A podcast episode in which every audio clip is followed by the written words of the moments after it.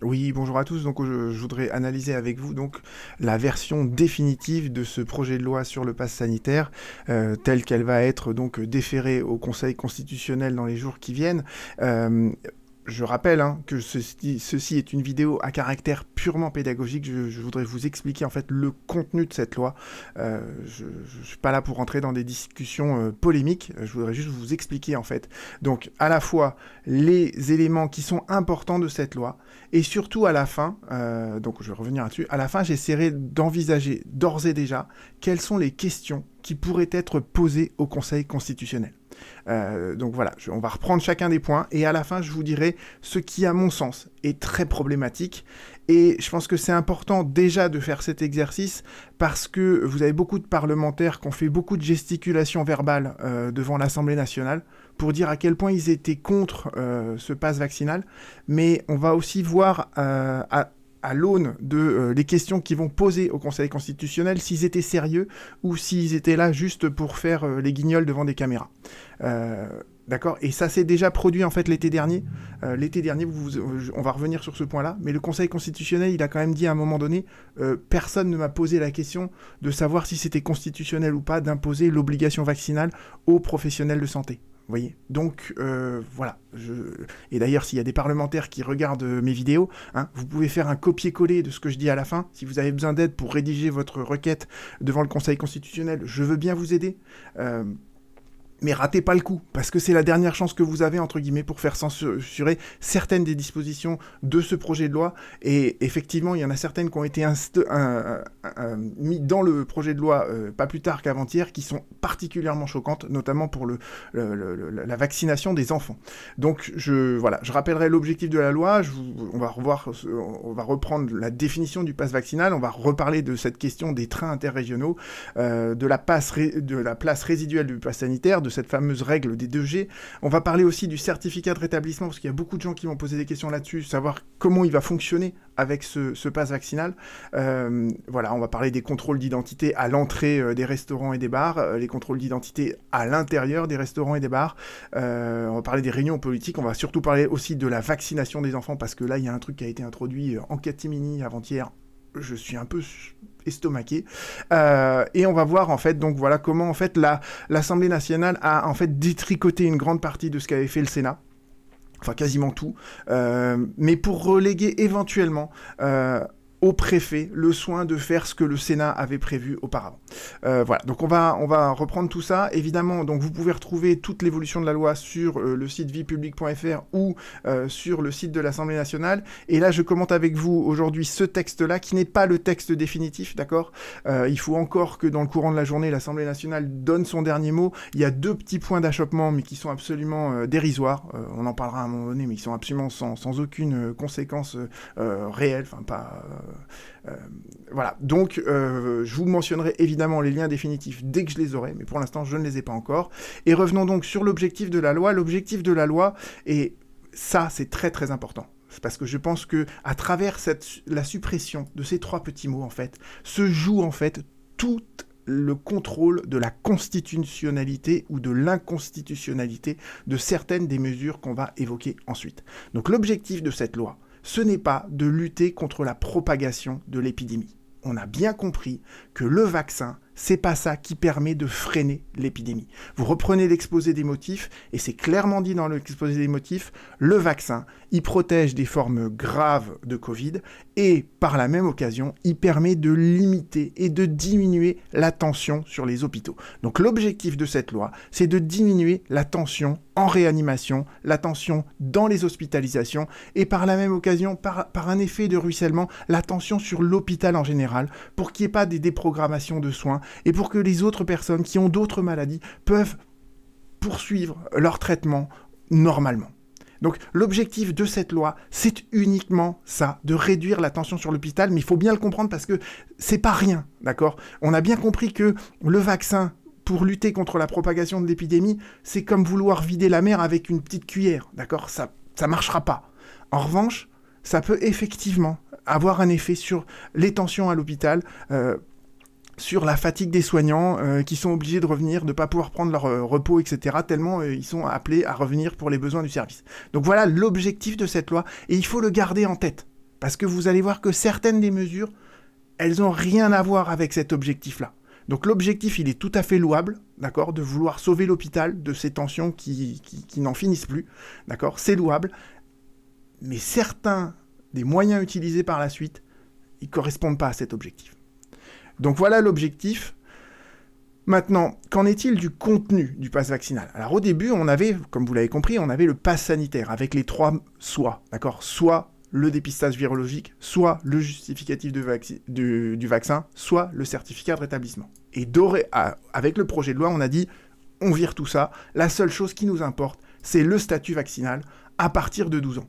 Alors après, il y a eu une discussion entre le Sénat et euh, l'Assemblée nationale. Et le Sénat, comme je vous l'ai expliqué dans la précédente vidéo, ils avaient eu en fait ils avaient, redéfini le pass vaccinal en disant c'est soit le vaccin, soit le certificat de rétablissement, soit le certificat de contre-indication, mais ça c'est anecdotique. Donc pour le Sénat, il y avait à pied d'égalité le statut vaccinal ou le certificat de rétablissement.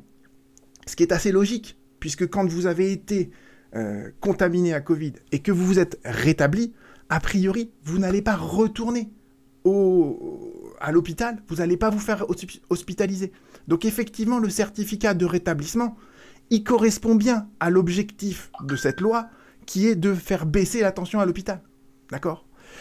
Euh, et après, ce qu'avait fait le Sénat, ils avaient fait tout un mécanisme de seuil. Des seuils à un niveau national, des seuils à un niveau départemental, et en fonction, passer en dessous de ces seuils ou au-dessus de ces planchers, peu importe, je ne vais pas revenir sur ces détails, mais on arrêtait, on suspendait le pass vaccinal.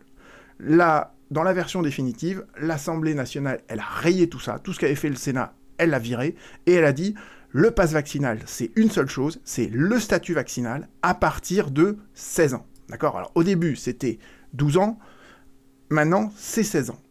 Alors, il n'y a plus cette histoire de seuil de déclenchement, d'accord? Le pass vaccinal, ça n'est que le vaccin et pas le certificat de rétablissement. On va voir que le rôle du certificat de rétablissement, il est relégué à la fin de la loi. Et surtout, le seuil, c'est 16 ans. Pourquoi? Parce qu'en fait, à partir de 16 ans, un adolescent peut décider par lui-même, sans demander l'autorisation de ses parents, de se faire vacciner ou pas. Donc effectivement, ce seuil, il a un sens au regard de cette liberté qu'a l'adolescent de se faire vacciner. Ce passe vaccinal, il est applicable à toute une série en fait d'activités, des activités de loisirs, de restauration, de boissons, les foires, les séminaires, euh, les centres commerciaux au-delà d'une certaine taille.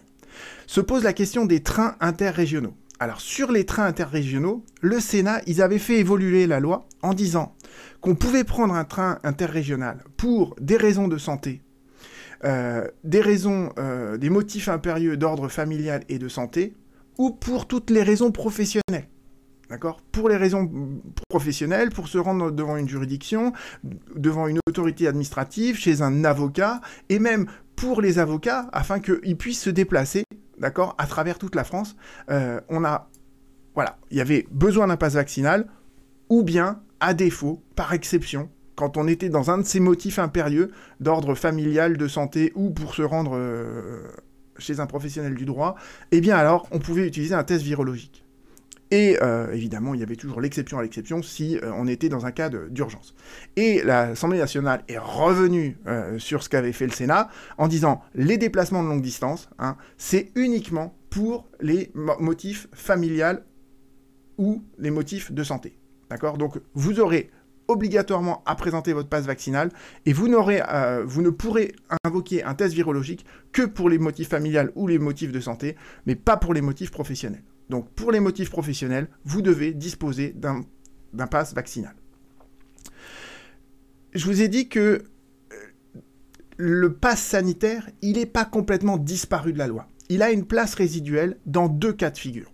Premier cas de figure, en fait, donc le fameux pass sanitaire, vous le reconnaissez tout de suite avec les fameux, les trois soit, d'accord, dépistage virologique, soit statut vaccinal, soit certificat de rétablissement. Alors, le premier cas dans lequel on applique toujours le pass sanitaire, c'est tous les hôpitaux, euh, tout ce qui est établissement de santé. D'accord? Quand vous avez besoin d'aller à l'hôpital, besoin de, vous faire soigner, d'accord? Euh, Vous n'avez qu'à présenter le pass sanitaire, vous n'avez pas à présenter un pass vaccinal. Et vous n'avez rien à présenter en cas d'urgence, là vous pouvez y aller euh, directement. Et le pass sanitaire, on l'a également maintenu pour tous les jeunes de 12 à 15 ans. De 12 à 15 ans, en fait, on, maintient en fait ce qui est déjà en place à l'heure actuelle, c'est-à-dire qu'on maintient le pass sanitaire pour toutes les activités de loisirs, euh, la restauration, la boisson, les séminaires, les foires, les déplacements en train euh, et les centres, les grands centres commerciaux. Alors pourquoi on a maintenu alors au début de cette loi, en fait, on avait voulu instaurer donc le pass vaccinal à partir de 12 ans et on avait dit c'est trop stigmatisant pour les sorties d'école, donc euh, on, on va pas le faire pour les sorties d'école. Et là, en fait, on a dit non, dorénavant, c'est à partir de 16 ans qu'on impose le pass vaccinal et avant, on maintient le pass sanitaire tel qu'il est actuellement en vigueur, d'accord? Et on exigera de, pour les enfants de 12 à 16 ans que un pass sanitaire. Pourquoi? Parce qu'ils n'ont pas encore la possibilité par eux-mêmes de prendre la décision de se faire vacciner. Donc on ne peut pas les pénaliser pour une décision qu'ils ne peuvent pas prendre.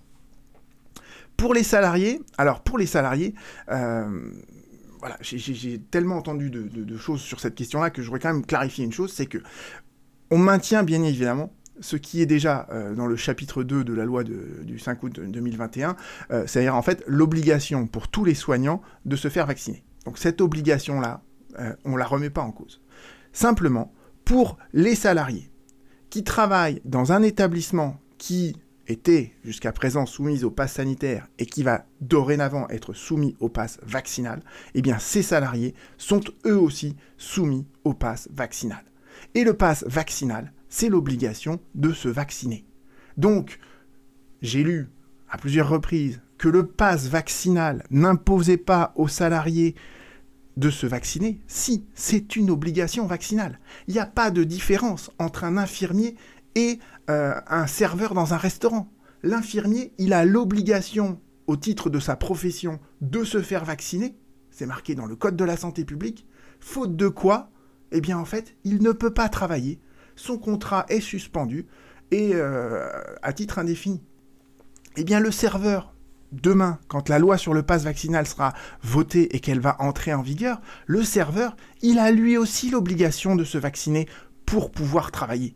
Donc qu'on ne vienne pas me dire que cette loi sur le pass vaccinal, elle n'instaure pas une obligation vaccinale pour les salariés si pour toutes les salariés du privé qui rentrent dans ces secteurs d'activité, les loisirs, la restauration, les boissons, les foires, les... Eh bien, euh, ou même euh, les agents des, trains interrégionaux, ils ont l'obligation de se vacciner. C'est bien une obligation vaccinale qui est imposée à des personnes qui ne sont pas des soignants. D'accord? Et on va revenir là-dessus parce que je pense qu'il y a éventuellement une question à poser au Conseil constitutionnel de ce point de vue-là. La règle des 2G et le certificat de rétablissement, alors ça c'est relégué dans la version finale à, des décrets. Donc, euh, ça c'est la version définitive euh, qui a été adoptée par l'Assemblée nationale et qui va être euh, donc déférée au Conseil constitutionnel. On vous dit d'abord que dans certains cas, et là on a rajouté ça en dernière minute, lorsque les activités organisées par leur nature même ne permettent pas de garantir la mise en œuvre des, mesures de nature à prévenir les risques de propagation de Covid-19, donc Bon, ok. On va à ce moment-là enclencher le mécanisme de la 2G, c'est-à-dire que pour pouvoir accéder à ces activités-là, il faudra un, le statut vaccinal, deux, en plus de ça, un dépistage virologique. Bon, attendons de voir quelles sont les activités qui sont évoquées euh, là. Euh, mais bon, ça ne sera pas les bureaux de vote, et ça je vais revenir là-dessus un peu plus après. Et pour le certificat de rétablissement, on vous dit, ben, ce même décret que va prendre le Premier ministre va déterminer dans quel cas un certificat de rétablissement à la suite d'une contamination à Covid-19 peut se substituer au justificatif de statut vaccinal. Donc la loi ne le dit pas. Donc dans la loi, le passe vaccinal, c'est le statut vaccinal, mais on renvoie à un décret euh, de déterminer dans quelles circonstances, eh bien en fait, le passe vaccinal, ça peut être aussi le certificat de rétablissement. Et on m'a demandé en fait qu'est-ce que c'est que ce certificat de rétablissement, comment ça fonctionne? Eh bien en fait, pour l'instant, vous avez en fait ce décret qui définit en fait euh, le certificat de rétablissement. Le certificat de rétablissement, en fait, il est délivré sur présentation. Alors euh, en fait, c'est un envoi automatique maintenant. donc sur présentation d'un résultat PCR ou d'un test antigénique positif, d'accord Eh bien, en fait, on vous envoie euh, ce certificat de rétablissement et euh, ce certificat, en fait, il est valable pour une durée de 6 mois à compter de la date de la réalisation de l'examen ou du test mentionné à la phase précédente, c'est-à-dire le test PCR ou le test antigénique. Donc en gros, le certificat de rétablissement, il vaut pendant 6 mois à compter du jour où vous avez eu un test positif. Et la loi sur le pass vaccinal, d'accord, elle renvoie au décret, et ce décret, il existe déjà. Donc ça, c'est pour répondre à ceux qui se posent la question de savoir comment euh, va fonctionner le certificat de rétablissement. En fait, il fonctionne déjà et la loi renvoie déjà à ce décret. Donc il n'y a pas besoin pour le Premier ministre de prendre un nouveau décret. Déjà, dès que la loi va être promulguée, ce décret-là vient la compléter et éventuellement, le Premier ministre pourra ultérieurement modifier ce décret du 1er juin 2021, mais en l'état actuel des choses, voyez, la loi, elle peut directement s'appliquer et on peut automatiquement se prévaloir d'un certificat de rétablissement en s'appuyant sur ce décret. Mais, encore une fois, la loi en elle-même, d'accord, au titre de ce que constitue le pass vaccinal, elle ne nous dit pas, en fait, euh, quelle est la... Euh, enfin, pour elle, le pass vaccinal, c'est le vaccin. Et on va voir que ça, ça a une incidence sur la constitutionnalité ou l'éventuelle inconstitutionnalité de certaines dispositions. La loi prévoit également ce qu'on appelle l'engagement dans le schéma vaccinal. Donc, en gros, à partir du moment où la loi est promulguée, dès lors que vous vous engagez dans un schéma vaccinal, que vous avez une première injection et sous réserve en plus de faire des tests euh, de dépistage virologique, eh bien, en fait, vous aurez quand même un, pass vaccinal, quand bien même vous n'avez pas toutes les, euh, injections euh, requises.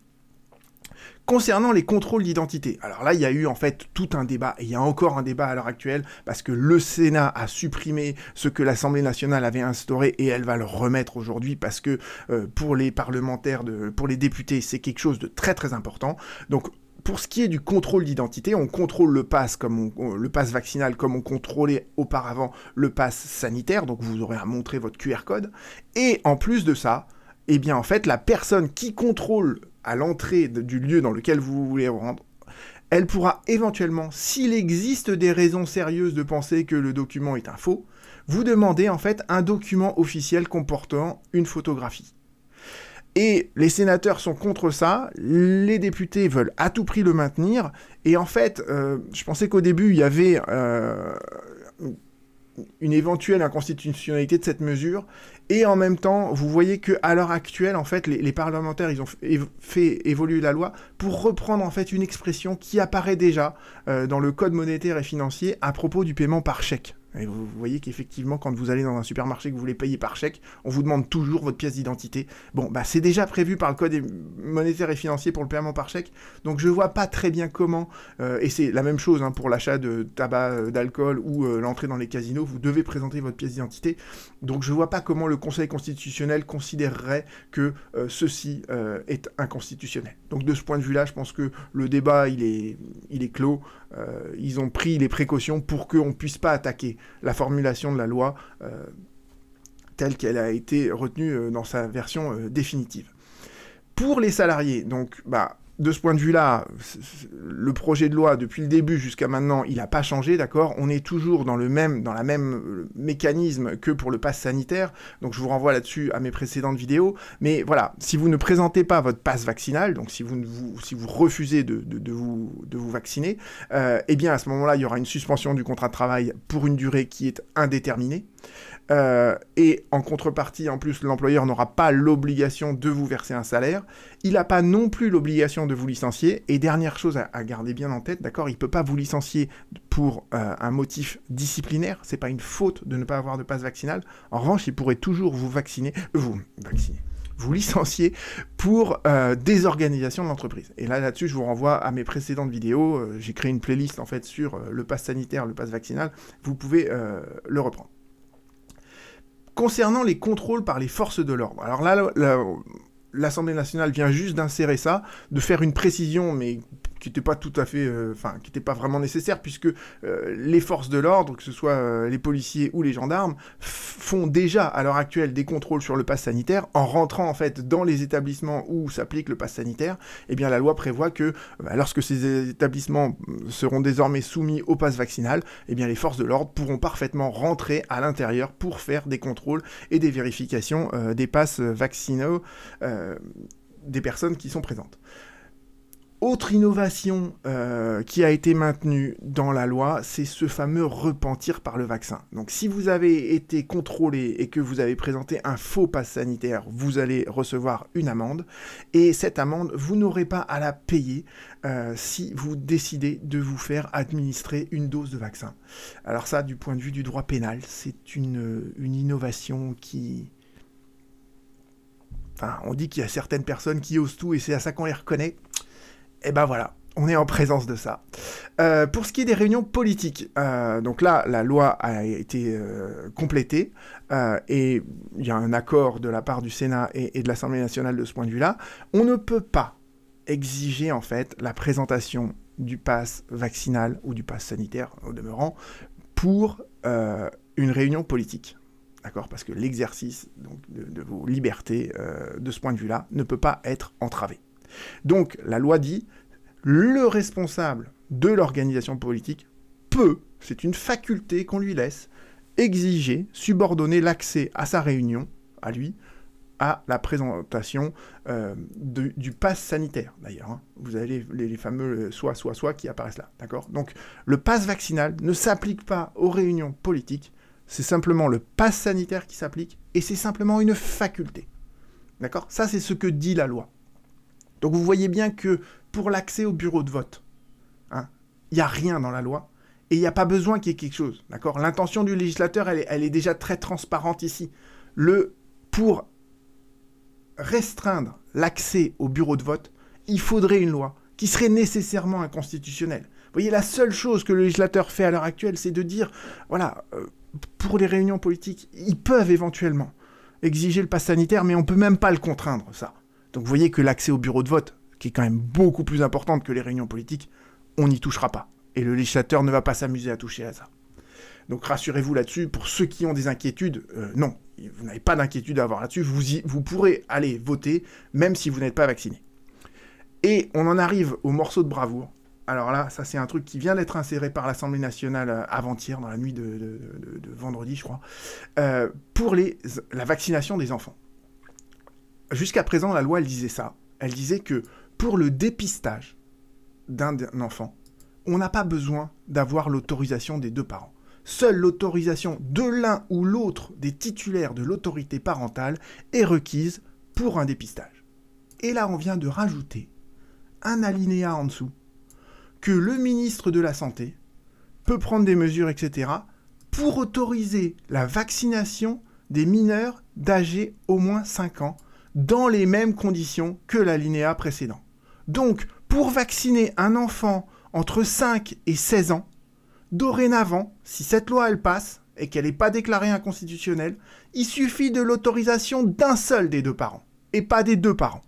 D'accord? Vous voulez que votre enfant y soit opéré, vous voulez que votre enfant y reçoive une injection qui n'est pas obligatoire par ailleurs, etc. Vous avez automatiquement, pour n'importe quel geste médical, l'autorisation des deux parents à requérir. Et là, pour le vaccin contre Covid, un seul des deux parents, ça suffit.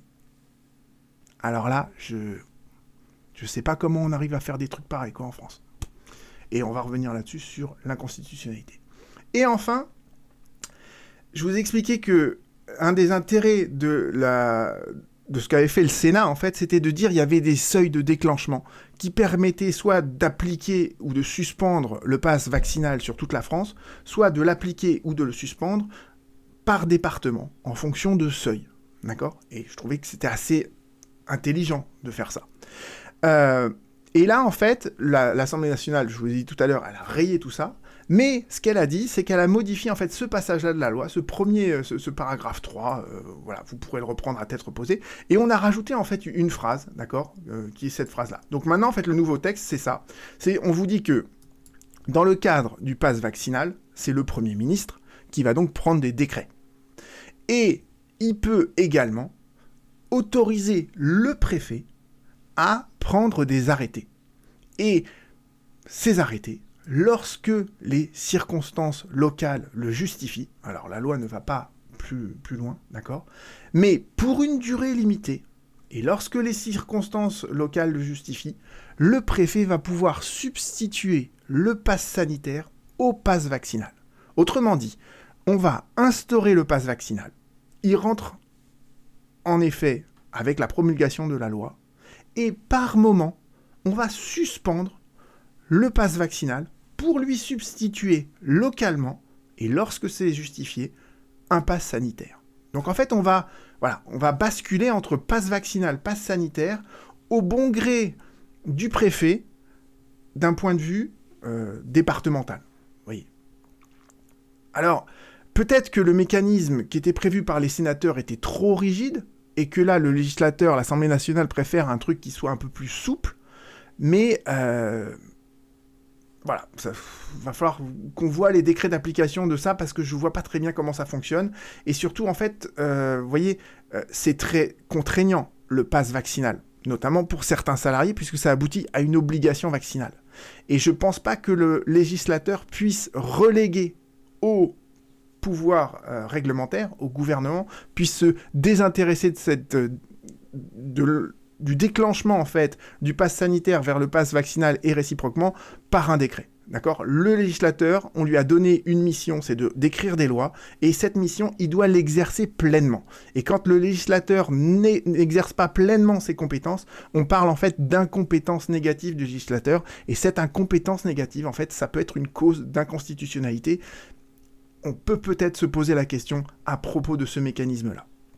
Concernant l'inspection du travail et le télétravail, alors en fait, euh, les sénateurs sont farouchement hostiles à ça, sans doute un peu influencés par euh, des lobbies euh, comme ceux du MEDEF, on va dire. Et donc ils ont viré en fait la possibilité pour l'inspection du travail de dresser des amendes, enfin des amendes, c'est pas vraiment, oui, c'est une amende, et donc, ils avaient supprimé ça. L'Assemblée nationale veut à tout prix euh, le maintenir. Donc, euh, dans le courant de la journée, ils vont le maintenir. Et en fait, le compromis, ça a été en fait de diviser par deux le montant de l'amende, qui dorénavant n'est plus que de 500 euros. D'accord?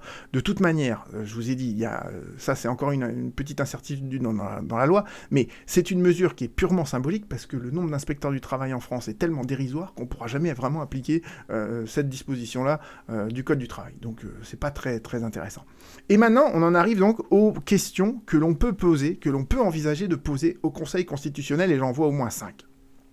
La première chose, c'est sur le certificat de rétablissement. En fait, je pense que les parlementaires ne se sont pas rendus compte, mais ils ont créé en fait une rupture d'égalité. Je vous avais dit, le Sénat euh, avait, dans leur projet de loi, ils avaient aussi créé une rupture d'égalité, mais là, en fait, on retrouve une rupture d'égalité, mais dans l'autre sens. Pourquoi? Parce que, euh, encore une fois, l'objectif de la loi, c'est de réduire donc la tension hospitalière. De réduire la tension hospitalière, et euh, vous êtes bien d'accord que le vaccin, vous protège contre les formes graves de la Covid. Mais le fait d'avoir un certificat de rétablissement, ça montre que vous l'avez eu, et que vous, vous vous en êtes sorti, et que donc, a priori, vous n'allez pas non plus euh, faire une forme grave dans les six mois à venir, puisque vous êtes protégé, entre guillemets, par l'infection que vous avez déjà eue. Et à l'heure actuelle, donc vous voyez que le certificat de rétablissement, il devrait, comme l'avaient fait euh, valoir les, les sénateurs, il devrait avoir la même valeur dans la loi aux yeux de la loi qui est en train d'être votée, ce certificat de rétablissement devrait avoir la même valeur que le pass vaccinal, que le, statut vaccinal. Or, à l'heure actuelle, quand vous regardez la loi, quand vous avez de 12 à 16 ans, eh bien, votre certificat de rétablissement, il fait partie de votre passe sanitaire et il vous permet en fait d'aller faire des activités de loisirs, de restaurants, de bars, de foires, de séminaires, de centres commerciaux, etc. Mais au-delà de 16 ans, ce certificat de rétablissement, il n'est pas dans le pass vaccinal. D'accord? Alors, certes, on renvoie à un décret qui va nous préciser que ça vaut, etc. mais aux yeux de la loi, le certificat de rétablissement, c'est pas dans le pass vaccinal. Donc il y a une discrimination liée à l'âge, au-delà de 16 ans en fait. Euh, vous voyez, on ne peut justifier de son pass vaccinal que par euh, ce pass vaccinal.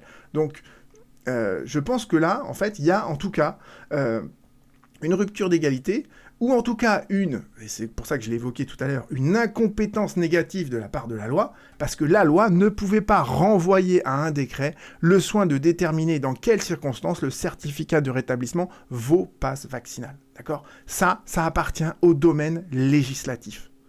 Et le législateur ne peut pas se défausser sur le gouvernement pour préciser ce point-là. Donc je pense qu'il y a au moins ça à faire valoir sur ce certificat de rétablissement, de dire, en tout cas, à l'heure actuelle, ça crée une rupture d'égalité selon qu'on a plus ou moins 16 ans, et en tout cas, euh, il y a une incompétence négative de la part du législateur qui n'a pas défini dans la loi la valeur de ce certificat de rétablissement, alors qu'il euh, appartenait au législateur d'exercer pleinement sa compétence. Ça, c'est une expression du Conseil constitutionnel.